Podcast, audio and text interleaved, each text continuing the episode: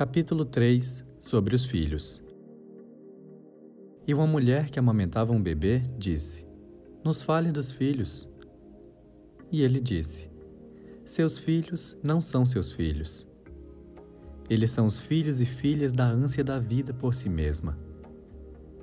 Eles vêm através de vocês, mas não de vocês.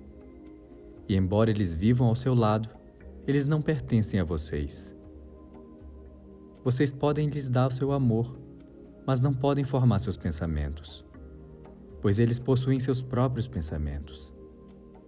Vocês podem abrigar seus corpos, mas jamais suas almas, pois suas almas residem na mansão do amanhã, que vocês não podem visitar nem mesmo em sonhos.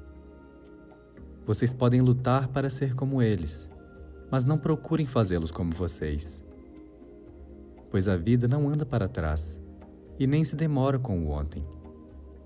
Vocês são os arcos dos quais suas crianças são arremessadas como flechas vivas. O arqueiro fita o alvo no caminho infinito. Ele os estica com toda a sua força para que suas flechas possam voar ligeiras rumo ao horizonte.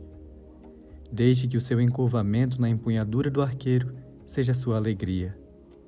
Pois assim como ele ama a flecha que voa, ama da mesma forma ao arco que permanece estável.